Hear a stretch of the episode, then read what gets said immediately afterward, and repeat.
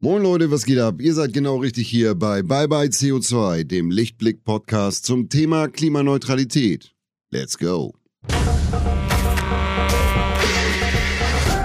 Hallo zusammen, eine neue Folge Bye Bye CO2. Schön, dass ihr wieder eingeschaltet habt.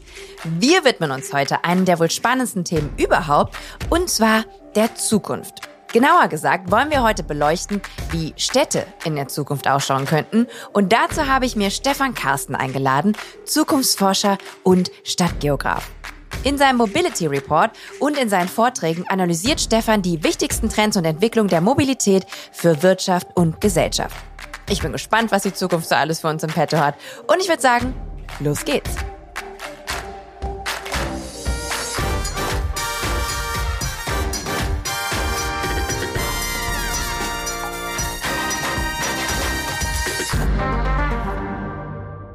Hallo Stefan, schön, dass du da bist. Hallo Claire, ich grüße dich. Du, ich habe dich jetzt gerade schon ein bisschen vorgestellt im Intro, ne? Möchtest du aber trotzdem noch mal ganz kurz erzählen, wer du bist und was du machst? Das mache ich natürlich sehr gern. Ähm, also ich bin Stefan, Stefan Carsten. Ich bin 49 Jahre alt, bin verheiratet und habe zwei Kinder. Das ist schon mal das Allerwichtigste. Ähm, Sowieso. Das andere ist, dass ich, ähm, ja, ich war, ich bin Zukunftsforscher, Mobilitätsexperte, bin Stadtgeograf, ich habe lange in der Zukunftsforschung bei Daimler gearbeitet. Da habe ich mhm. die Zukunft schätzen gelernt, lieben und gefürchtet gelernt. ich bin jetzt seit acht oder neun Jahren freiberuflich tätig und ich schreibe Bücher, den Mobility Report in Kooperation mit dem Zukunftsinstitut.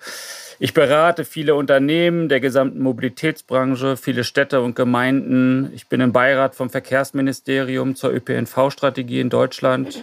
Und da habe ich bin sehr viele Fragen zu übrigens. Okay. bin im Beirat von der IAA in München. Ja, das vielleicht als wichtig. Aber du hast schon noch Zeit für ein Privatleben und um zu schlafen und zu essen, oder? Das klingt jetzt nach sehr viel, was du machst.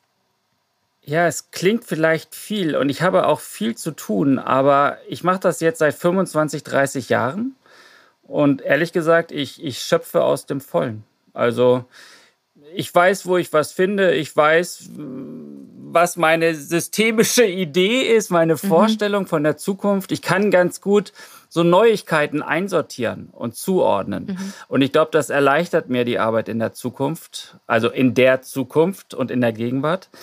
Und deswegen finde ich, ich habe eigentlich, ich habe Kinder, die sind in der Schule und ich, das ist mir das Wichtigste, mit den Kindern viel Zeit zu verbringen. Und deswegen sind wir jetzt auch in der letzten Ferienwoche noch im Ferienhaus und nicht schon ah. im Büro und bereiten Vorträge vor. Ja, vielen Dank, dass du dir da aber die Zeit genommen hast, um mit mir so, auch so halbberuflich ist es ja dann wahrscheinlich auch für dich, ähm, über die Zukunft zu sprechen. Jetzt hast du gerade eben schon so ein bisschen angeteasert. Du hast dich, jetzt der, der Zukunft stehst du mit, glaube ich, verschiedenen Gefühlen gegenüber. Ähm, ich sage ganz klar mal ganz kurz meinen Standpunkt. Ich habe echt ein bisschen Schiss. Ne? Gerade bei allem, was jetzt so in den letzten Monaten oder sagen wir in den letzten zwei Jahren so passiert ist. Ne? Ich setze mich ja viel mit dem Thema Klima auseinander. Ähm, und jetzt eben auch gerade unsere Ressourcenknappheit etc. pp. Es wird immer heißer. Wie siehst du denn in die Zukunft? Gibt es Hoffnung? Ich habe tatsächlich die letzten Jahre gelernt, immer optimistischer und hoffnungsvoller voller in die Zukunft zu gucken. Mhm. Aber das ist gar nicht, also das ist tatsächlich erst eine relativ neue Erkenntnis für mich. Ich bin in der sogenannten Szenarioschule aufgewachsen. Das heißt, ich habe immer in, in Alternativen gedacht. Und ich denke tatsächlich auch immer noch in Alternativen. Also immer da, wo was Tolles ist, ist auch immer was, was Negatives. Das hat mir extrem geholfen ähm, die Unsicherheit zu umarmen und die Unsicherheit zu, zu empfangen ja, und auch mit der Unsicherheit tatsächlich zu operieren, sowohl im privaten als auch im beruflichen Kontext. Aber in den letzten Jahren bin ich öfters aufgefordert worden, doch mal zu sagen, naja, wie kommen wir denn da raus aus all diesen Krisen? Wie kommen wir denn aus dieser Depression, die ja in vielen Umfeldern tatsächlich vorhanden ist? Was gibt es denn für Neuigkeiten, die uns weiterhelfen auf dem Weg in die Zukunft? Und das, muss ich sagen, das hat mir persönlich extrem weitergeholfen, noch viel optimistischer und freudiger der Zukunft entgegenzublicken, trotz dieser allen negativen Rahmenbedingungen. Das ist ja überhaupt gar kein Thema. Aber es gibt eben auch viel, worauf wir uns freuen können, auch wenn das in Deutschland leider immer ein bisschen lange dauert und ein bisschen langsam geht. Aber es gibt ja viele andere Länder und viele Menschen, mit denen ich zusammenarbeite und da ist das zum Glück dann auch wieder ein bisschen anders und das bestärkt mich dann auch, dass es in Deutschland dann auch wieder funktionieren kann. Glaubst du denn, dass unsere aktuelle, ich sag's mal, missliche Lage, was ja wahrscheinlich sogar noch positiv ausgedrückt ist, dass das auch eine Chance für uns ist, quasi zu erkennen, dass wir Veränderung brauchen und dass wir eben auch, äh, ja, dass wir halt ganz bewusster darüber nachdenken müssen, wie wir auch vor allen Dingen unser Alltagsleben bestreiten? Natürlich, also da hast du vollkommen recht. Ähm, das fing ja schon mit der Corona-Krise an. Ähm, die hat ja gerade in meinem Themenfeld für extrem viel Wandel gesorgt. Ja, also Städte gucken neu auf Städte, Menschen, Unternehmen gucken neu auf Städte. Sie haben verstanden, um welche Prinzipien es eigentlich geht, wenn wir auf engstem Raum dicht zusammenleben müssen, wenn wir dort arbeiten und uns erholen wollen gleichzeitig ähm, diese Neubewertung des öffentlichen Raumes vor allem, ja, also nicht mehr in Autos zu denken und Autokategorien, sondern wirklich Platz und Raum für Menschen zu schaffen, dass das auch wieder ein neues Wirtschaftswachstum wem denn das wichtig ist, ähm, initiieren kann. Auch im Bereich der Mobilität natürlich. All das, was jetzt gerade passiert mit dem 9-Euro-Ticket im ÖPNV, das ist ja endlich mal eine positive Debatte, die wir in diesem Themenfeld führen. Sonst mhm. haben wir über Jahre und Jahrzehnte immer nur über Knappheiten und all, all das, was nicht funktioniert hat, diskutiert. Und endlich sehen wir eine, eine ganz andere positive Wendung, was passiert, wenn plötzlich der preisliche Zugang extrem gering ist. Mhm. So, das heißt, aus dieser Krise e, entwächst immer eine Chance. Immer. Und ich glaube, wir haben tatsächlich in vielerlei Hinsicht verlernt zu sehen in Deutschland. Ja, wir befinden uns immer noch in diesem Wachstumsparadigma der 90er und 2000er Jahre und haben gar nicht realisiert, dass die Zeiten längst vorbei sind und andere kommen.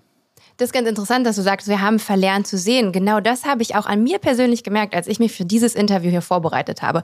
Als ich quasi versucht habe zu fassen, erstmal, was machst denn du da beruflich? Und auch so, wie Städteplanung, Zukunft. Ich, weißt du, weil ich das halt quasi nicht als irgendwie verendbare Option gesehen habe für mein persönliches Leben. Ähm, weil ich mir denke, eine Stadt ist halt so, wie sie ist. Ne? Also so, ich, ich, ich wohne und lebe äh, in Berlin, du ja auch, und dachte halt so, okay, ich habe mich irgendwann mal vor 13 Jahren dazu entschieden, in der Großstadt zu leben und auch in einer ganz schön anstrengenden Großstadt.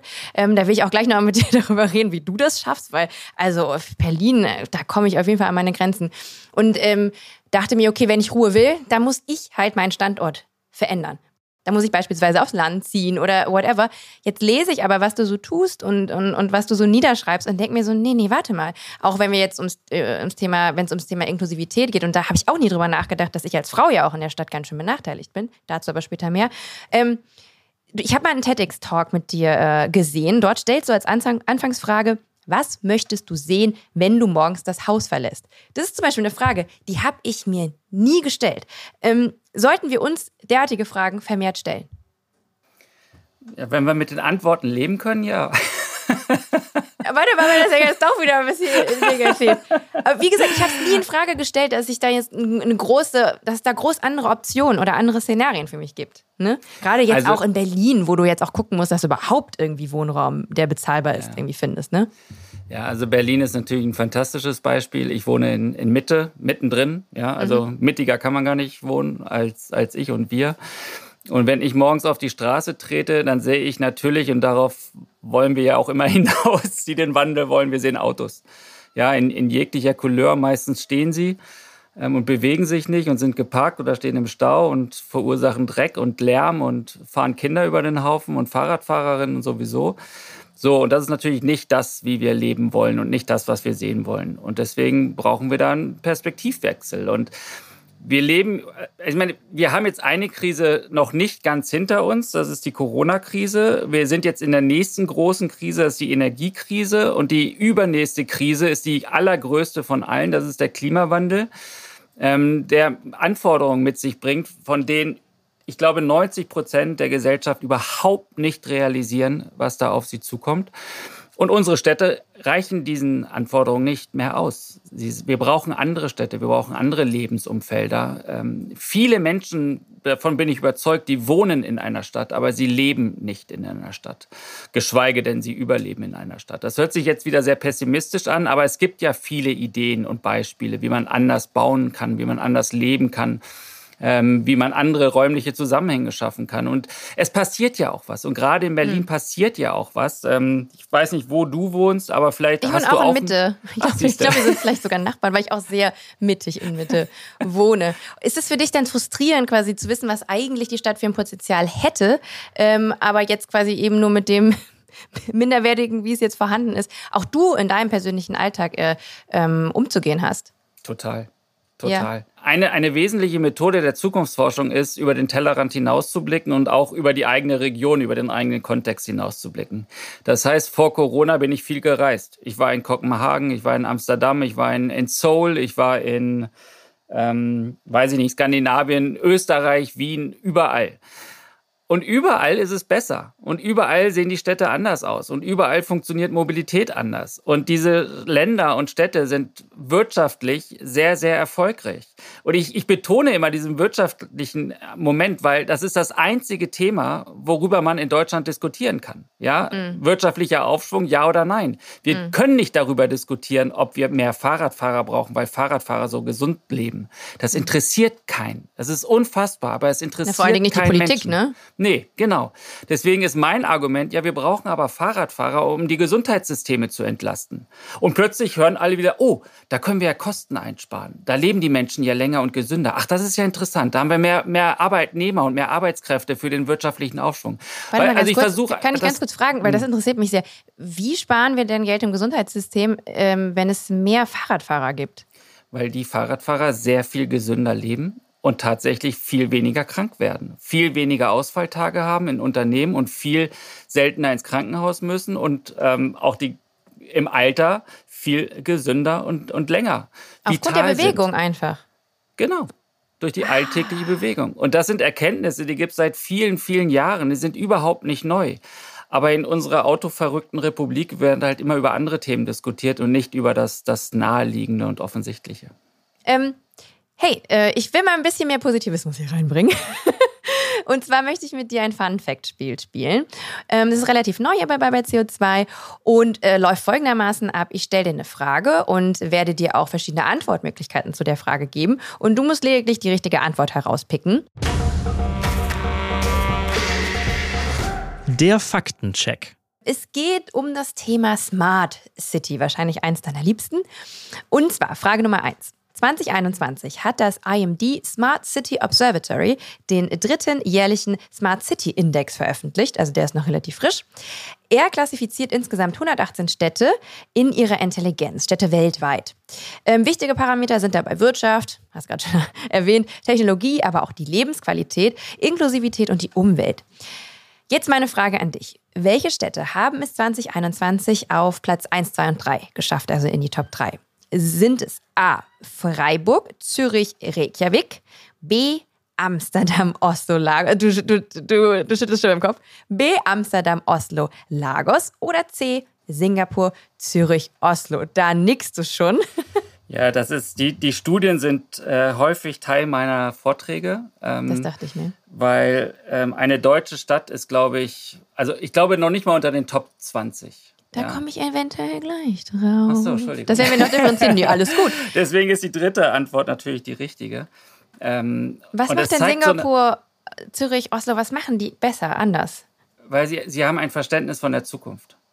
Und das ist ganz, ganz lustig. Ähm, Gerade so ein autokratisches System wie Singapur, von dem glaubt man das ja nicht. Aber das ist eine der intelligentesten Städte, gerade auch was ihre Regierungsfähigkeit anbelangt. Die, die haben Themen und schicken ihre, ihre Mitarbeiterinnen und Mitarbeiter in die Welt, um diese Themen zu erforschen, zu erkunden und äh, sich zu fragen, was bedeutet das für Singapur? Wie können wir das nutzen oder wie können wir das möglicherweise auch abwehren? Ähm, dass, dass die singapurische Regierung, der Verwaltungsapparat ist so attraktiv, dass die, die besten ähm, Absolventen von den Hochschulen, von den Schulen, die gehen zur Verwaltung. Also etwas, was in Deutschland nie passieren könnte. Und drittens, und ich glaube, das ist vielleicht das Thema, was mir am, am, am nächsten liegt, die verstehen Smart City richtig. Also das deutsche Verständnis, um es mal so zu sagen, ist, wir ähm, buddeln und reißen die Straßen auf und legen überall Internetleitungen hin und vernetzen alles und Yay. sind dann total smart. Ja, dann ist alles super. In diesen Städten und Ländern stellt man sich die Frage, wo wollen wir eigentlich hin? Wie wollen wir eigentlich in Zukunft leben und was brauchen wir dafür. Und dann werden möglicherweise Technologien dafür eingesetzt, um diese Ziele zu erreichen. Mitunter werden aber auch ganz andere Themen vorangetrieben, die mit Technologien überhaupt nichts zu tun haben. Das ist smart und das ist Smart City. Und es hat mit diesem Wahn, der hier in Deutschland passiert und mit dieser Kurzsichtigkeit überhaupt nichts zu tun.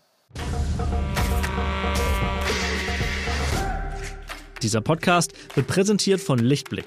Für alle Neukundinnen gibt es mit dem Code Podcast50 einen 50-Euro-Bonus auf alle Lichtblick Strom- und Gasprodukte. Für eure klimaneutrale Energie für zu Hause und unterwegs. Den Code könnt ihr auf lichtblick.de einlösen. Weitere Infos dazu findet ihr in den Show Notes. Ich habe übrigens auch eine Zeit lang in Singapur gelebt, so anderthalb Jahre, ist schon sehr lange her. Und da ist mir nämlich aufgefallen, also ja, es ist schon ein sehr strikter Staat, ne? Also es ist ja teilweise auch so, wird das so belächelt, was es da auch alles so für Verbote gibt. Man darf kein Kaugummi auf den Boden werfen. Es darf auch Kaugummi nicht verkauft werden im Land, damit das gar nicht erst passiert. Ähm, sehr hohe Strafen etc. pp. Aber es gibt so Dinge wie zum Beispiel, es ist ja so ein Melting Pot, weil sehr, sehr viele verschiedene auch Kulturen da zusammenkommen innerhalb Asiens und auch viele verschiedene Sprachen. Und allein, wenn man sich anguckt, wie die durchgedrückt haben, dass Englisch dort Amtssprache ist und wirklich jeder abgeholt werden soll, ne? auch ältere Menschen dort, ähm, zum Thema Inklusivität. Ne? Das macht sich ja dann auch in der, in der Sprache und ähm, in der Alltagssprache äh, auch irgendwie deutlich. Das wäre ja katastrophal, wenn sich da keiner irgendwie unterhalten könnte. Und das haben die halt auch einfach so enorm gefördert, ähm, dass ich auch, also ich als jemand, der natürlich auch keine asiatische Sprache beherrscht, für mich war das halt easy, mich dort fortzubewegen. Ähm, und das habe ich auf jeden Fall auch, also das fand ich sehr bemerkenswert auf jeden Fall. Und das ist nur ein Beispiel von vielen. Ja. Es wird in Deutschland halt immer gern das Autokratische ähm, hervorgehoben und betont. Und es wird immer, immer in so vielen Debatten gesagt, naja, das kann ja nur in Singapur passieren. Das kann bei uns ist das ja gar nicht möglich aufgrund des anderen Systems. Aber ich glaube, diese drei Punkte, die ich vorhin angesprochen habe, die sind vollkommen unabhängig vom politischen System. Sie haben mhm. einfach nur ein anderes Verständnis von Zukunft, von Smart, von, ja, von den gesellschaftlichen Zusammenhängen, in denen wir leben. Ich stelle dir mal die Frage zwei. Welche deutsche Stadt, da sind wir dann nämlich, ähm, hat den höchsten Platz belegt und ähm, welchen Platz genau? Ganz kurz nur, ähm, deutsche Städte waren mit berücksichtigt Berlin, München, Düsseldorf, Kiel, Hannover, Hamburg. Und jetzt kommen die Antwortmöglichkeiten. Ist es A, Düsseldorf mit Platz 8, B, München mit Platz 14 oder C, Kiel mit Platz 23? Dann ist es München mit Platz 14. Exaktement. Ich habe mal äh, auch eine kurze Zeit, auch immer so, bei mir, das hält dann immer nie länger als ein Jahr und dann bin ich wieder in Berlin. Ähm, ist ja so eine Hassliebe, die man auch mit der Stadt hat, ne? Also mit Berlin. Ähm, ich habe ganz kurz da gelebt und ich kann, glaube ich, nachvollziehen, warum. Warum sagst du denn, München ist da auf Platz 14 gelandet und damit die beste, bestperformendste deutsche Stadt? Äh, vielleicht, weil ich mit dem bayerischen Verkehrsministerium schon viel zusammengearbeitet habe. Nein. Das wird es definitiv Auf sein, Stefan. Gar keinen Fall. Auf gar keinen Fall. Ähm, du, das weiß ich ehrlich gesagt nicht. Ich bin äh, total dankbar über deine Auswahlmöglichkeiten der Antworten, weil ich war mir auch nicht sicher, ob es Hamburg oder München ist, aber weil du die anderen beiden Alternativen so gut gewählt hast, konnte ich mir relativ sicher sein. Oder ist schlecht. ich glaube, München ist eine, ist eine kleine, kompakte Stadt. Ähm, die viel Know-how in sich beherbergt, ähm, die viel Lebensqualität besitzt aufgrund ihrer Struktur, auf ihrer historischen ähm, Stadtstruktur. Und ich glaube, das sind Rahmenbedingungen, die das begünstigen. Aber ich kann es dir, dir tatsächlich faktisch nicht sagen, weil ich mich damit noch nicht beschäftigt habe. Ich finde es interessant, dass München auf Platz 14 liegt, so weit entfernt von den ganzen Spitzenrängen. Und das zeigt ja, dass, dass unser Technologie- und Innovationsverständnis irgendwie doch in der Vergangenheit liegt und nichts mit Gegenwart und Zukunft und einer informations- und wissensbasierten Gesellschaft zu tun hat. Hm, verstehe. Frage 3. Wie viel Prozent der Deutschen lebten 2021 in einer Stadt? Das heißt, wie hoch ist der Urbanisierungsgrad? Dazu muss ich sagen, eine Kleinstadt wird als solche bezeichnet, wenn sie mindestens 5000 EinwohnerInnen oder ein Ort grundzentraler Funktion ist. 5000 dachte ich, ist ganz schön wenig. Aber ja, dann offiziell gilt es als Kleinstadt. A, 53 Prozent, B, 64 Prozent oder C, 77 Prozent. Die Antwort lautet C, 77 Prozent. Ähm, Korrekt. Wie du, ist richtig? Ja, ja. Ja, zum Glück. Weil das, wär, das wäre jetzt wirklich peinlich gewesen, weil ich ja Geograf bin und ähm, zu diesen Themen im weitesten Sinne promoviert habe. Mhm. Ähm, aber das war jetzt auch relativ einfach gewesen, zum Glück. ähm, das Spannende daran ist, dass wir ja Städte immer mit Großstädten gleichsetzen. Und zum Glück hast du die Definition ja schon beigefügt. Es leben in Deutschland, glaube ich, 60 Prozent der Menschen in Städten unter 50.000 Einwohner. Und dieser Fokus wow. auf Berlin, der Fokus auf München und Hamburg, der verdeckt halt die, die wirklichen Lebensverhältnisse und wirklichen Lebenssituationen nämlich Kleinstädte, Mittelstädte, ähm, dass das eigentlich die prägenden Landschaftsareale sind. Und da müssen wir ansetzen für eine Energiewende, da müssen wir ansetzen für eine Verkehrswende, ähm, da müssen wir ansetzen, wenn wir über das Gesundheitssystem der Zukunft nachdenken. Und das sind so Realitäten, die sind mir als Geograf relativ klar, aber ja, den vielen Wirtschaftsweisen und Strategen in diesem Land sind die halt überhaupt nicht klar. Und es wird halt immer unterschätzt, wie wir eigentlich leben und wie wichtig diese Frage der räumlichen Strukturen doch für alle ist. Und sag mal, begegnest du dem positiv, dass der Urbanisierungsgrad so hoch ist? Oder sagst du, naja, nee, idealer wäre es, wenn es besser verteilt wäre, ne? wenn ein gewisser Grad ähm, oder eine gewisse Zahl an Menschen dann halt irgendwie in den Kleinstädten und Großstädten leben würden, aber auch mehr wieder im ländlichen. Ne? Man hört ja auch viel ähm, davon, dass halt ähm, gerade so auch in, ich komme ja aus Berlin, aber wenn so Brandenburg drumherum, so je weiter man dann halt irgendwie rauskommt, umso, umso äh, weniger dicht besiedelt ist es. Würdest du dir wünschen, dass die Leute wieder mehr rausziehen? Und ist aktuell auch so ein Trend daran abzulesen, ähm, aufgrund von Corona? Ne? Also ich kann nur von meiner Bubble sprechen, aber alle wollen irgendwie in die Natur. So ja. sage ich es jetzt mal. Also ich sitze ja gerade in der Brandenburger Peripherie, in der Uckermark, ähm, so wie so viele Berliner, ja. Mhm. Und das ist natürlich das Schlimmste, was passieren kann. Ähm, der Trend ist, ist tatsächlich vorhanden. Also wir hatten jetzt 20 Jahre Urbanisierung, das heißt, alle Menschen sind heiß gewesen auf die Stadt und alle wollten in die Stadt und je größer die Stadt, desto besser. Und schon vor Corona hat dieser, dieser ja, Trendumkehr stattgefunden, dass immer mehr sich wieder dezentralisiert hat und mehr aufs Land wollten. Das ist, ist schon fatal. Also ist überhaupt keine Frage. Das ist kein guter Trend. Denn ähm, für die Nachhaltigkeit in diesem Land brauchen wir Kompaktheit, für die Nachhaltigkeit brauchen wir Dichte.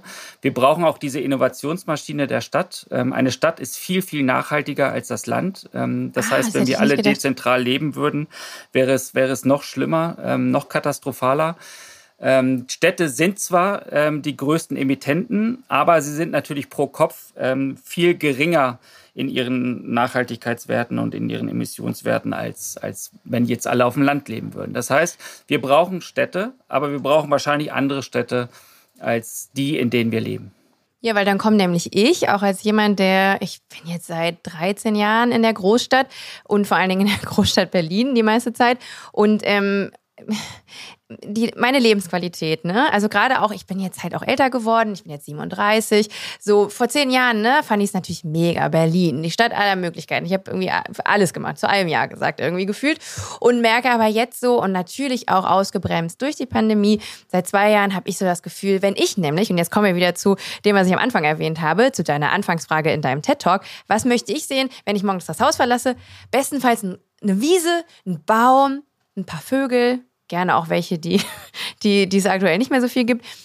Sowas. Und das kann mir Berlin aktuell nicht bieten. Und es ist anstrengend für mich als jemand, der sich eben nach Ruhe und nach Natur sehnt. Was ist denn da jetzt dein Ansatz? Wie wird die Stadt der Zukunft dann definiert sein, so dass auch ich quasi mein, mein, mein, mein, mein kleines Päckchen Natur mitkriege, sodass es für mich angenehmer ist? Also ich glaube, das, was du gesagt hast, ist schon die allerwichtigste Anforderung. Sie wird sehr viel gesunder sein als heute. Ähm, wir sterben ja heute in unseren Städten. Ähm, Lärm macht uns krank. Ähm, die Emission von Baustellen, von Verkehr macht uns krank und kaputt.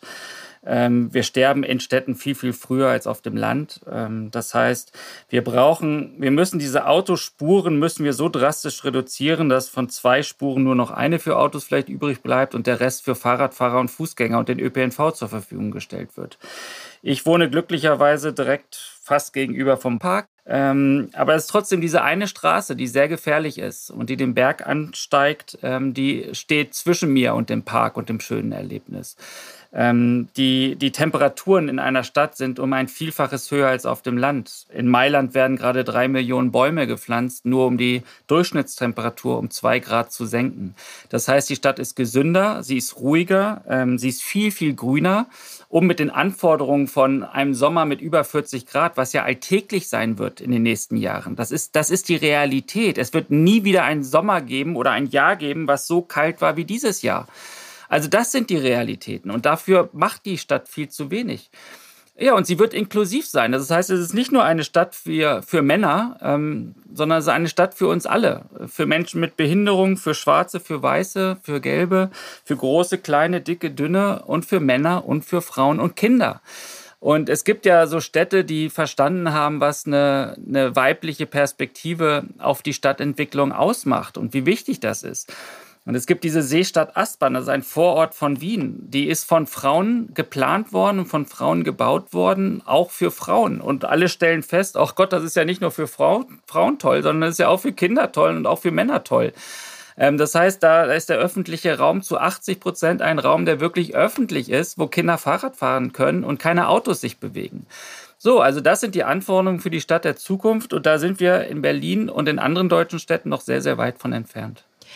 Lass uns noch mal ein bisschen genauer über die Inklusivität sprechen, ne? weil das ist ja auch so eine Geschichte.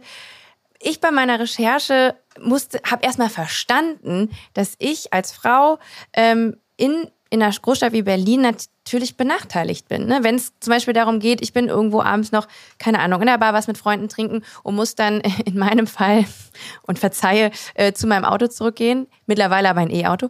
Ähm, und da ist es dann aber irgendwie, der Straßenzug ist dunkel, ich gehe tausend Umwege, dass ich es halbwegs irgendwie, dass es so eine belebtere Straße oder eine hellere Straße ist, damit ich dann halt sicher in mein Auto komme. Ähm, das sind wahrscheinlich so Themen. Kannst du noch ein paar weitere Beispiele nennen?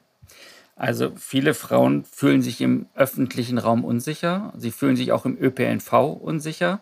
Sie sind häufig gezwungen, den ÖPNV zu nutzen, weil der Mann das, das Auto benutzt, ähm, weil er morgens die, die, den Vorort verlassen muss und zur Arbeit ähm, fahren muss und die Frau zu Hause bleiben muss. Ähm, die Mobilität als solches ist, ist sehr stark ähm, unterschiedlich. Ähm, viele von diesen Sharing-Angeboten, die wir jetzt sehen, Scooter, Mopeds, Autos, werden vor allem von Männern genutzt und nicht für Frauen. Ähm, Frauen sind viel stärker für die, die Kinderarbeit und die Sorgearbeit in der Familie verantwortlich und zuständig. Sie sind viel mehr im Nahraum unterwegs, während der Mann lange Distanzen zurücklegt und meistens nur zwei, drei Wege pro Tag, nämlich morgens Arbeit und dann abends wieder zurück, hat die Frau viele unterschiedliche, kurze, komplexe ähm, Wegeketten. Und dafür ist der Raum nicht ausgelegt. Ja? Mhm. Große Straßen als Barrieren, die gefährlich sind, ähm, Fahrradwege, die unsicher sind, die nicht geschützt sind. Ähm, ein, ein ÖPNV, der ein merkwürdiges Tarifsystem zur Verfügung stellt, Scooterangebote, wo du keine Tasche mit transportieren kannst und erst recht keine Kinder mit transportieren kannst und so weiter und so fort. Also die Stadt und die Mobilität aus weiblicher Perspektive sieht gänzlich anders aus. Und mhm. das heißt, wir leben in einer Stadt, die ist von Männern für Männern gebaut. Und ich sage das als Mann, als ein mhm. Profiteur dieser Entwicklung. Aber mir ist klar, für eine nachhaltige Entwicklung müssen wir ganz, ganz andere Wege beschreiten. Ich habe, ähm, glaube ich, auch im Rahmen deines TED Talks äh, eine kleine, einen kleinen Lösungsansatz hast du dann nämlich, ähm, äh, von dem hast du erzählt, ich glaube in Schweden und da geht es ums Schneeschippen. Vielleicht kannst du ganz, ich finde es ein, ich ein großartiges Beispiel dafür zu zeigen, wie man mit kleinen, auch kostenlosen, in dem Fall ja auch, Veränderungen ähm, eine Stadt gendergerechter machen kann. Und zwar geht es darum, ähm, es geht um das Szenario äh, in, ich glaube, einer Stadt in Schweden, wo Schnee gefallen ist. Und jetzt ja, musst du mal erklären, was das mit Gendern zu tun hat. Das ist, also, passt natürlich fantastisch bei 35 Grad in Brandenburg und in Berlin jetzt ja. über Schneeschiffen zu sprechen. Ich möchte auch nur über Schnee reden, damit mir innerlich ein bisschen kühler wird in diesem wirklich sehr warmen Raum. Du, pass auf, ich hole mal schnell einen Schal und dann erzähle ich die Geschichte. ähm, ich glaube, ich bin mir nicht hundertprozentig sicher, es ist die schwedische Stadt Karlskrona, um die es sich mhm. hierbei handelt. Und ähm, es gab so eine ganz klassische Verwaltungssitzung, ähm, wo die Mitarbeiterinnen und Mitarbeiter über gendergerechte Planung nachgedacht haben. Und dann hat so nach Stunden, kannst du dir ja vorstellen, bei schlechten Kaffee und schlechten Keksen hat dann irgendein Mann flapsig behauptet, naja, wenigstens beim Schneeschippen äh, müssen wir uns über dieses Thema keine Gedanken machen. Da, das hat überhaupt gar keine Rolle da gendergerechte Planung. Und da haben sie so nachgedacht und sind so ins Grübeln gekommen und dachten sich so, äh, stimmt das überhaupt? Lass uns mal eine mhm. kleine Recherche machen.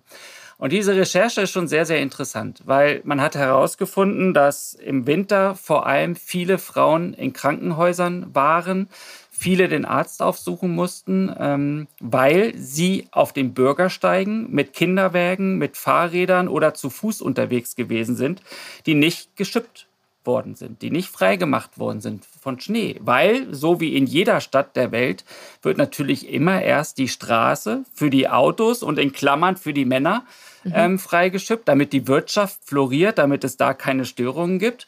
Und erst danach ähm, werden die Bürgersteige geschippt. Dabei können ja Autos noch relativ easy sich fortbekommen, natürlich aufs Auto an und auf die Bereifung und so, wenn halt Schnee liegt, als jetzt halt eine Frau auf so einem wahrscheinlich noch unten drunter zugeeisten und mit Schnee bedeckten Gehweg.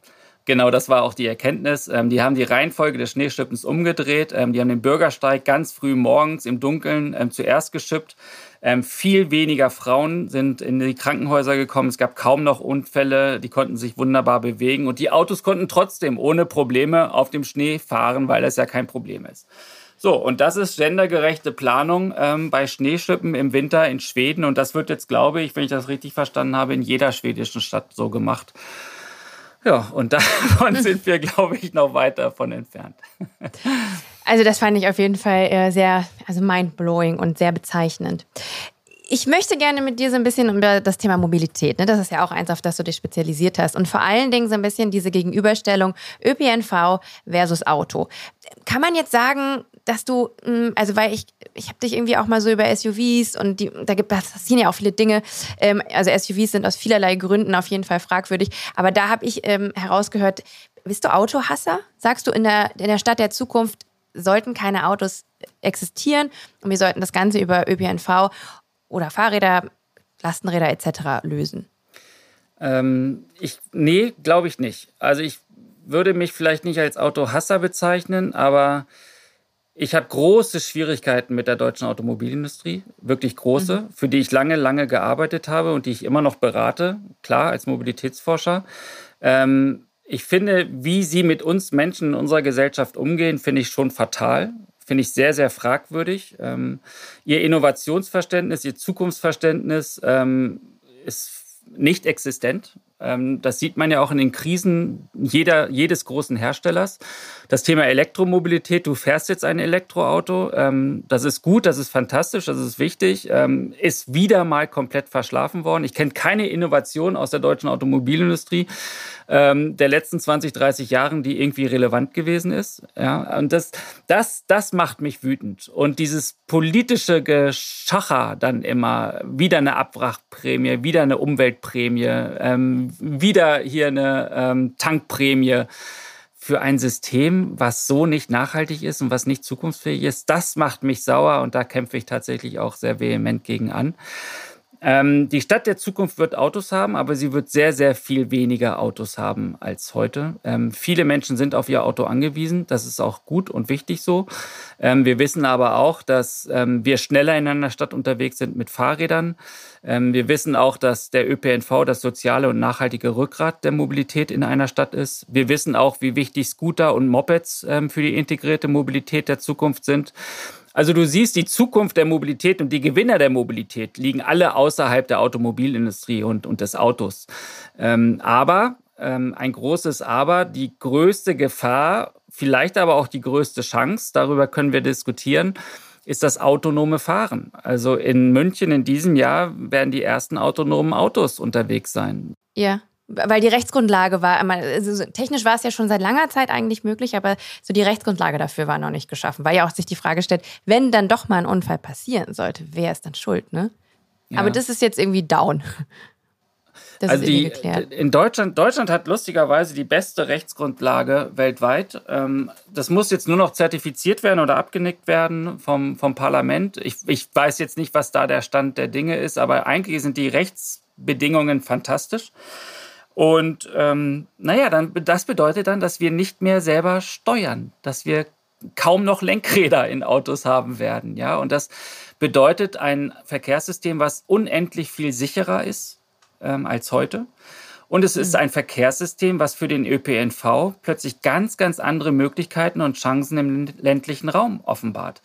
Also da kommt so eine Krux auf uns zu, so eine technologische Krux, die kann uns in vielerlei Hinsicht helfen. Die kann aber auch unseren Städten das gar ausmachen, wenn dann nur noch so Robo-Taxis unterwegs sind für Pfennigbeträge und wir als Fahrradfahrer, Fußgänger oder ÖPNV-Nutzer ähm, überhaupt gar keine Chance mehr haben gegen die. Jetzt habe ich gerade eben schon herausgehört, weil meine Frage wäre ursprünglich gewesen, 9-Euro-Ticket, ist es Segen oder Fluch, auch gerade ähm, was jetzt die Entwicklung angeht. Jetzt habe ich aber herausgehört, du, du bist schon Befürworter des 9-Euro-Tickets. Warum? Definitiv, definitiv bin ich Befürworter, ja, weil ich die Debatte darüber liebe. Ähm, ich mag es, wie wir plötzlich darüber sprechen, was funktioniert es, wenn, wenn plötzlich so viel mehr Menschen den ÖPNV nutzen ähm, als vorher. Und erstmal Chaos haben Debatten, wir gesehen. Ja, Viel mehr Leute genau. haben es ja in Anspruch genommen auf einmal, ne? Ja, Chaos und Unzufriedenheit. Ähm, viele wussten das auch vorher, aber jetzt können wir es auch beziffern. Jetzt können wir zeigen, an welcher Stelle. Und wenn ich mit meinem Fahrrad in, in die Regionalbahn steigen will, und dann dreimal scheitere, weil alles voll ist, dann sind das doch Hinweise für die Zukunft, die extrem wichtig sind und die uns helfen natürlich, das, das zukünftige Verkehrssystem zu gestalten. Ich finde jetzt diese Debatte, ob es jetzt 19 oder 9 oder gratis, ich bin für ein gratis ÖPNV, ähm, für mhm. uns Nutzerinnen und Nutzer. Ich finde, ähm, die Wirtschaft kann dafür zahlen. Ich finde, so die Profiteure von diesem System, die können dafür zahlen, aber doch nicht wir Menschen. Ich glaube, das würde das ganze Verkehrssystem nochmal viel nachhaltiger machen. Aber weißt du, mit so einer Debatte stehe ich dann auch schon wieder fast alleine da. Da sagen selbst die ÖPNV-Betreiber sagen, na, es muss doch einen Wert haben. Das verstehe ich dann an dieser Stelle immer nicht. Du hast gerade auch schon so ein bisschen das Ländliche angeschnitten. Ich als jemand, äh, ich bin halt auch auf dem Dorf. Jetzt muss ich aber natürlich mich mal wieder korrigieren. Aber ich glaube, ich bin mit 3000 Einwohnern, nee, es ist tatsächlich noch keine Kleinstadt.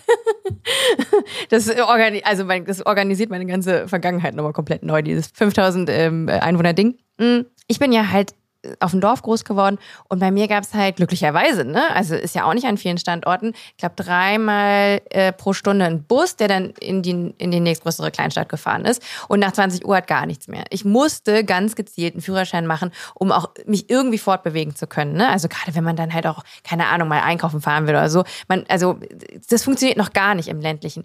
Ähm, wie sieht denn die Mobilität der Zukunft auf dem Land aus? Also, was du gerade beschrieben hast, ist für mich keine Mobilität. Es ist tatsächlich so, es ist per Definition ist es Mobilität für viele, vor allem für die für das Bundesverkehrsministerium. Aber meine Definition von Mobilität sagt, wir brauchen Alternativen, wir brauchen Optionen.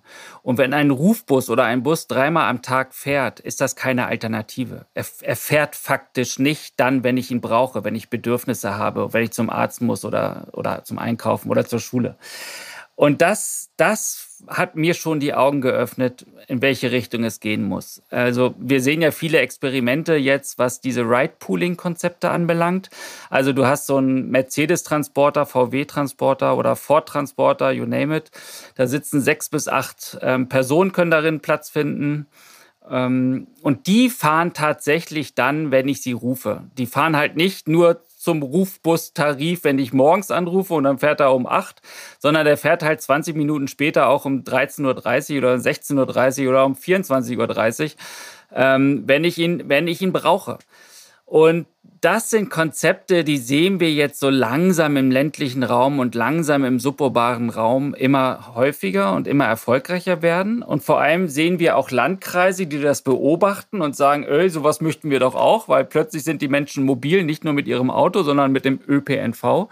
Und vor allem sehen wir ähm, die große Möglichkeit, was ich eben schon angedeutet hatte, wenn das tatsächlich mal ein autonomes Konzept ist. Also wenn da kein Fahrer oder keine Fahrerin mehr hinterm Steuer sitzt, sondern vielleicht nur noch ferngesteuert wird, dass diese Konzepte dann 24-7 fahren können, ähm, zu unschlagbaren Preisen, trotzdem ein ÖPNV-Angebot.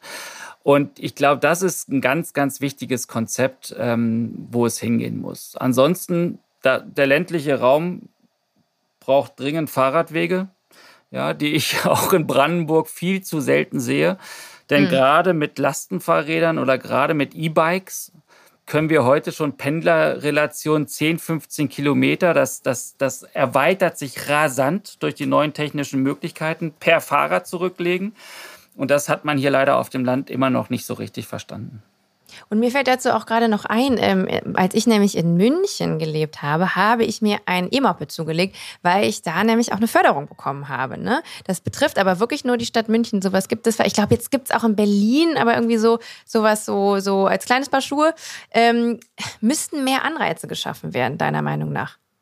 Wir hatten ja vor der letzten Wahl diese unsägliche Debatte, sollte man Lastenfahrräder fördern oder nicht? Und dann wurde immer so der Prenzlauer Berg ähm, Mann, der seine Kinder dann zufällig mal in die Kita fahren könnte, ähm, hervorgehoben. Und das ist natürlich vollkommener Quatsch und vollkommener Unsitz. Genau, wir brauchen Förderung genau für diese Konzepte.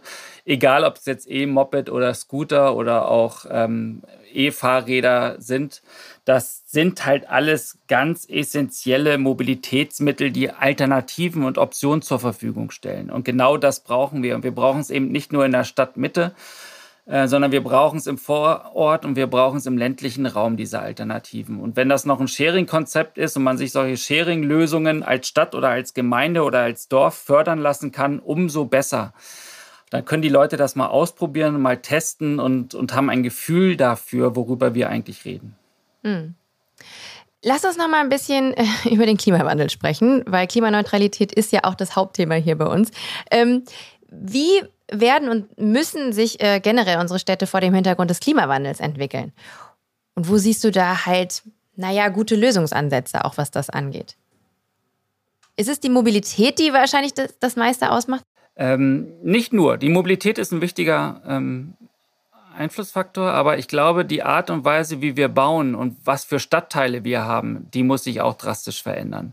Also im Grunde genommen müssen wir das, was wir in Berlin Mitte oder am Prenzlauer Berg oder auch in Charlottenburg sehen, die Dichte, die Kompaktheit, die Multifunktionalität, also die vielfältigen Angebote, die müssen wir auch am Stadtrand haben und die müssen wir auch in den Vororten haben. Wenn du heute mal ein, ein neues Siedlungsgebiet dir anguckst, wenn du dir heute mal einen Vorort anguckst, sind das Einfamilienhäuser und dann sind da ein paar Reihenhäuser und vielleicht sind dann auch mal so ein paar Mehrfamilienhäuser dabei. Ja, that's it.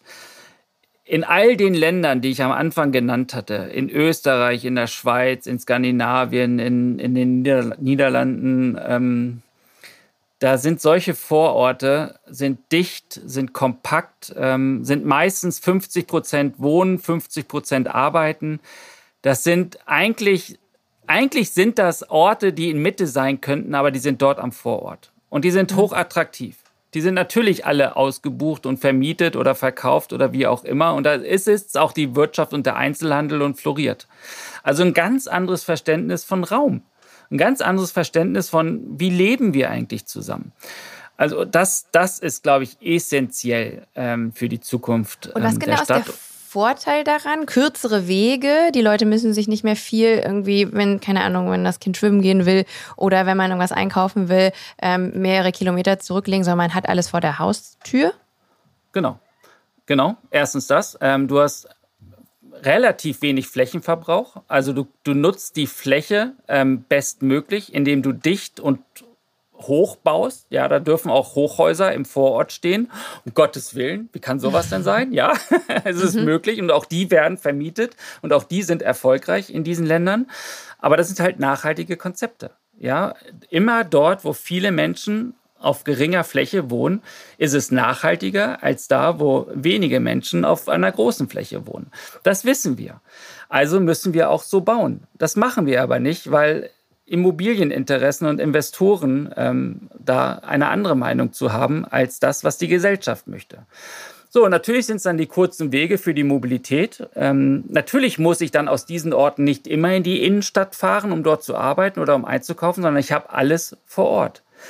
Ähm, ja, also von, vor diesem Hintergrund, ich habe ein hohes Angebot an Mobilitätsmitteln in einer kompakten, nachhaltigen, grünen, inklusiven Stadt. Das wäre schon ein Schritt in die richtige Richtung. Und du merkst natürlich, wenn ich schon drüber spreche, das wird Jahrzehnte dauern, bis mhm. so etwas in Deutschland gebaut und realisiert ist. Und darf ich dich mal fragen, weil wir eben auch was ländlich gesprochen haben und du gesagt hast, ah, das, das, passt jetzt irgendwie dir gar nicht, dass alle Leute wieder aufs Land ziehen wollen. Wie nutzen wir denn diesen Raum dann in deiner Idealvorstellung? Die Leute kommen dann alle eben wieder in die Stadt und die Städte sind so konzipiert, wie du dir das wünschst. Was passiert denn aber mit, mit dem ländlichen? Also ich kenne so wenige ländliche Räume in Deutschland, die noch einen ähm, Nahversorger haben, die noch einen Supermarkt haben, die noch eine Post haben oder eine Bank haben. Ähm, wenn überhaupt, kommt mal, ich sag mal, dreimal, zweimal die Woche vielleicht ein Bäckerwagen. Ähm, vielleicht kommt dann auch noch mal so ein, so ein Wurstwagen, aber das, das war es dann auch schon. Das heißt, diese ganzen grüne Wiese-Konzepte, die ja die Innenstädte zerstören und den ländlichen Raum zerstören, die müssen wieder in die Dörfer zurück. Wir brauchen halt die sozialen Treffpunkte, die gleichzeitig Nahversorgung sind und gleichzeitig vielleicht auch Bildungsräume sind. Also wir brauchen, wir müssen dafür auch Geld investieren, um diese Räume wieder attraktiv zu machen für alle Funktionen und eben nicht nur zum Wohnen und nicht nur für die Landwirtschaft. Und das sind halt andere ländliche Räume. Da muss ich halt auch nicht mit dem Auto oder mit dem Bus immer irgendwo hinfahren. Ich kann hinfahren, aber ich habe auch viel vor Ort und ich habe Austausch und Vereinswesen ähm, vor Ort. Aber das haben wir die letzten 20, 30 Jahre immer mehr verloren weil wir immer mehr auf der grünen Wiese gebaut haben und die Menschen gezwungen worden sind, weil in ihrem Umfeld nichts mehr war, immer die Distanzen zurückzulegen, um woanders dann zu konsumieren.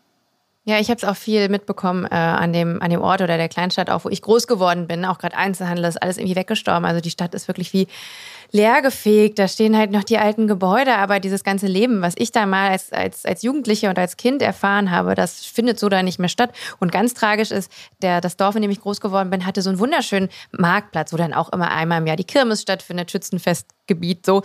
Und, ähm, und irgendwann mal vor so ja, sieben, acht Jahren ähm, habe ich meine Familie besucht und bin dann auf den Marktplatz und habe gesehen, dass da war auch irgendwie, das war so ein bisschen so eine Art Loch, man konnte da irgendwie so runter reingehen, da waren Brunnen und so. Und das haben sie alles dem Erdboden gleich gemacht und aus dem Marktplatz einen Parkplatz gebaut. Und der Marktplatz ist jetzt ein Parkplatz. Ja, und ähm, das ist, also das hat mir sehr wehgetan. Weil ich natürlich auch viele Erinnerungen hatte an diesen Ort der ineffizienteste Raum einer Stadt, der Parkplatz. Aber ich würde das ganz gerne nochmal ergänzen. Ich bin letzte Woche mit meiner Frau auf dem Elberadweg unterwegs gewesen, mit dem Fahrrad, so drei, vier Tage. Und wir sind durch viele, viele Dörfer gekommen. Ähm, sowohl in Brandenburg, in Mecklenburg-Vorpommern, als auch in Niedersachsen. Und ich würde sagen, 90 Prozent von diesen Dörfern waren tot. Waren mhm. tot. Da gibt es Verfall, die Häuser stürzen ein, da ist dann vielleicht noch mal ein Kaffee, ähm, wenn man Glück hat. Ähm, viele Bäckereien, die aufgegeben haben. Ähm, viele Restaurants, die aufgegeben haben. Dann kommen dann im Sommer kommen dann ein paar Fahrradtouristen. Aber das war's. Das war's. Mhm. Und ich sehe, so wie wir weitermachen, sehe ich keine Hoffnung für diese Räume. Und das ist fatal. Mhm. Huiuiui, jetzt haben wir aber hier auch schon wieder so ein bisschen Endzeitstimmung verlautet. Ich möchte gerne, so weil wir jetzt auch so dem Ende nähern, ähm, nochmal wieder so ein bisschen ins Positive fallen. Lass uns doch mal Folgendes machen. Ähm, Stefan, skizzier doch einfach mal die ideale Stadt der Zukunft. Wie sieht die für dich aus? Und wie, wie groß ist die Möglichkeit, dass wir das auch erreichen können? Jetzt natürlich äh, mit der gewissen Zeit, die es braucht. Du sagst, es dauert Jahrzehnte. Aber so, so was, kann, was kann es sein, in idealster Weise? Die ideale Stadt ist kompakt und kleinräumig. Sie ist sehr stark gemischt, multifunktional. Ähm, sie ist sehr dicht. Ähm, sie ist eine Stadt der kurzen Wege, wo ich sowohl als Kind, als Frau, als auch Mann alle meine Funktionen erledigen kann. Und Funktion bedeutet einkaufen, zur Schule gehen, einen Job nachgehen, ähm, mich vielleicht erholen, mich zu bilden, auch Verwaltungsangelegenheiten zu lösen. Es ist eine Stadt, die, die leise ist, eine Stadt, in der aktive Mobilität ähm, sehr, sehr wichtig ist. Das heißt Fußgänger und Fahrradfahrer. Und wo es vielleicht dann noch so einzelne Straßen gibt, die vielleicht sogar von mehreren Verkehrsteilnehmern genutzt werden, nicht nur von Autos, sondern Vielleicht auch von Scootern, die mitten auf der Straße fahren. Vielleicht auch von Fahrradfahrerinnen, die mitten auf der Straße fahren. So, und so eine Stadt ist, ist nachhaltig, ähm, weil sie verstanden hat, dass jedes Gebäude, jede Nutzung ohne ein nachhaltiges Konzept keine Zukunft mehr hat. Ähm, wir werden es nicht mehr finanzieren können. Es wird auch keine Rendite, um in diesen Worten wieder zu sprechen, für diese Gebäude mehr geben. Das heißt, jeder Baustein, äh, jedes, jeder Stein, der dort verbaut wird, jedes Material ist, ist katalogisiert, ist nachhaltig bis in, das, in die letzte Schraube. Und wir wissen darum, wenn wir dieses Gebäude mal abreißen, was für Ressourcen wir in der Stadt und in diesem Raum haben, um es anderswo wieder nutzen zu können. Also, dass es quasi zirkulär genutzt wird, dass es wieder reingegeben wird und nicht, wie es aktuell vermutlich passiert. Ja, weil das hört man nämlich auch viel. Also ich habe jetzt auch, keine Ahnung, im Bekanntenkreis Leute, die so bauen und die dann sich mal beschweren und sagen, ach, die Baumaterialien, so, das ist total schwer, da jetzt aktuell ranzukommen. Und die Ressourcen, was das angeht, werden knapper. Ich habe mich mal mit dem Thema Sand auseinandergesetzt, ähm, der dafür benötigt wird, um quasi Beton auch herzustellen. Und den gibt es ja schon seit sehr lang, also der so beschaffen ist, dass man den dafür nutzen kann, den gibt es schon seit sehr langer Zeit nicht mehr. Und ähm, dann denke ich mir halt auch so, kann man nicht Baustoffe recyceln? Oder bin ich da sehr naiv? Ähm, und das betrifft ja auch nicht nur Baustoffe, das betrifft diverse Bra Branchen. Ähm, aber gut, dass du das auch nochmal ansprichst.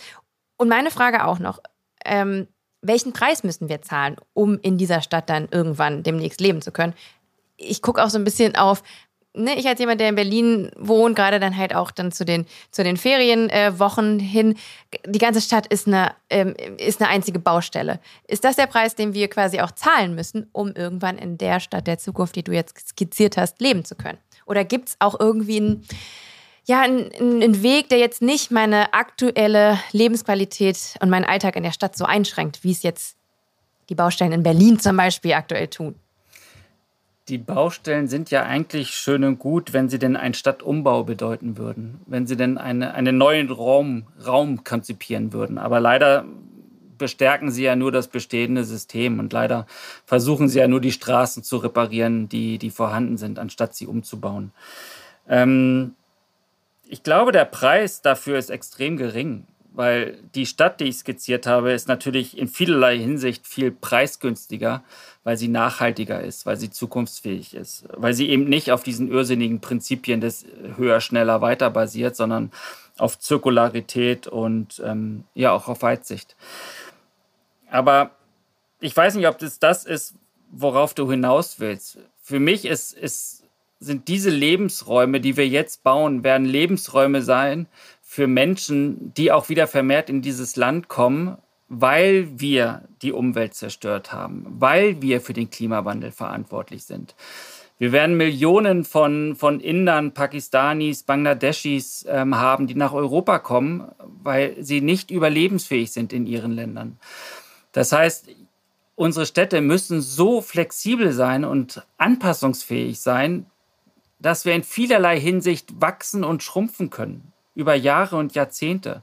Wir dürfen nicht alles verbauen und verplanen, sondern wir, wir müssen diese Unsicherheit der Zukunft, die in vielerlei Hinsicht auch eine Sicherheit ähm, ist, wie ich jetzt angedeutet habe, die müssen wir inkorporieren. Denn die nächsten Krisen kommen und entweder wir sind darauf vorbereitet oder wir sind wieder mal nicht darauf vorbereitet. Ähm, das ist jetzt leider ein bisschen pessimistisch, aber es könnte auch ein Plädoyer sein für ein neues Verständnis von ja, wir in der Stadt, wir in der Gesellschaft. Ich finde, das ist ein sehr schönes Schlusswort, Stefan. Ich habe aber noch eine letzte Frage an dich, beziehungsweise eine Möglichkeit, die ich all unseren GästInnen gebe. Und zwar, gibt es ein Vorurteil, sagen wir zum Thema Smart Cities oder ähm, die Stadt der Zukunft, ähm, dass wir hier unbedingt noch beiseite schaffen müssen? Ich dachte, um es dir vielleicht auch zu vereinfachen, Vorteil könnte sein, die Stadt der Zukunft nimmt Arbeitsplätze weg, zum Beispiel.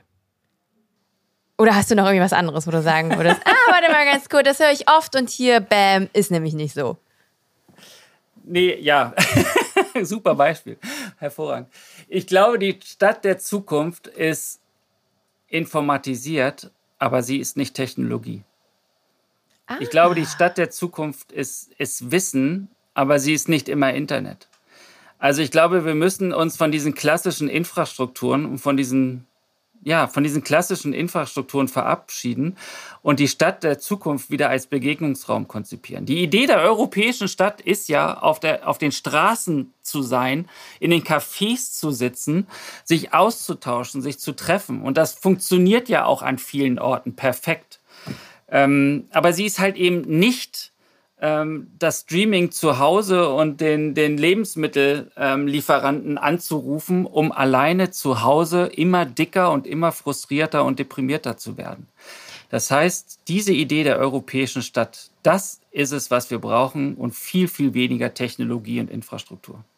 Das finde ich eigentlich sehr beruhigend, dass du das sagst, weil ich möchte da auch ganz kurz nämlich mal einhaken. Ähm, mir ist aufgefallen, ich kümmere mich ein bisschen um ältere Menschen und merke auch, ähm, dass auch deren Alltag nicht mehr inklusiv ist. Ne? Also Digitalisierung, schön und gut. Und ich würde mir auch wünschen, beispielsweise äh, bei der Stadt Berlin jetzt nicht immer einen Termin, den ich eh nicht kriege, äh, zu haben, um jetzt meinen Personalausweis zu verlängern. Und so, da fühlt man sich ja wirklich irgendwie wie in den 80ern. So, das ist schön und gut, aber Digitalisierung darf nicht die Leute ausschließen, die halt das digitale Angebot nicht nutzen können, aus verschiedensten Gründen. Ne? Und deswegen hatte, habe ich nämlich die große Angst, auch generell von der, vor der Zukunft, dass ähm, die Zukunft immer weniger inklusiv wird, eben dann für Menschen, die bei der Digitalisierung nicht mitgehen können. Und ähm, wenn du aber sagst, es geht nicht darum, es geht nicht um die Technologie, dann muss ich sagen, bin ich auch ein bisschen erleichtert. Ja, auf jeden ja, Fall. Schön. Ähm, Stefan, vielen, vielen Dank für deine Zeit und für diese ganzen, für diese, diesen ganzen Weitblick, den du mir jetzt gegeben hast, auch so gerade in der Vorbereitung. Wie gesagt, ich habe viele Dinge gar nicht wahrgenommen und mich aufgrund dessen, ähm, dass wir jetzt beide heute miteinander sprechen, ähm, hat mir das auch nochmal ähm, viele Themen aufgemacht. Und ich muss sagen, ich werde mit offeneren Augen durch meinen Alltag gehen, vor allen Dingen den, den ich in Berlin verlebe. Ähm, und ich habe total Bock auf die Stadt der Zukunft jetzt. Ich bedanke mich bei dir. Ganz herzlichen Dank. War super. Hab noch einen schönen ähm, Resturlaub. Danke.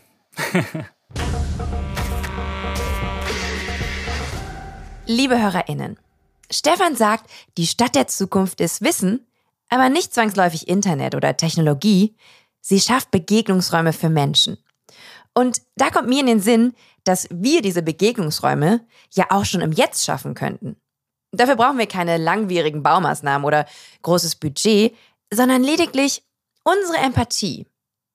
Wir sollten wieder mehr aufeinander zugehen, zusammenkommen, das Gespräch mit anderen suchen und für unsere Mitmenschen da sein. Die Zukunft ist kein futuristisches Szenario, das ausschließlich aus Robotern und künstlicher Intelligenz besteht, so wie wir es aus Filmen kennen. Die Zukunft besteht vor allem aus uns, aus Menschen. Wir sollten anfangen, uns mit Offenheit und Respekt zu begegnen, um die Grundlagen für die Stadt der Zukunft und ein besseres Morgen zu bilden.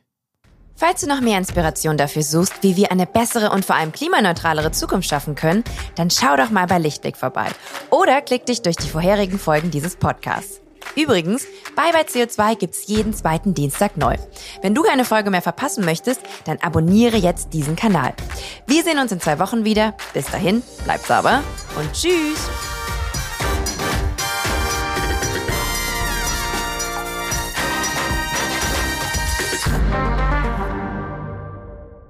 Eine Produktion von Podstars für Lichtblick.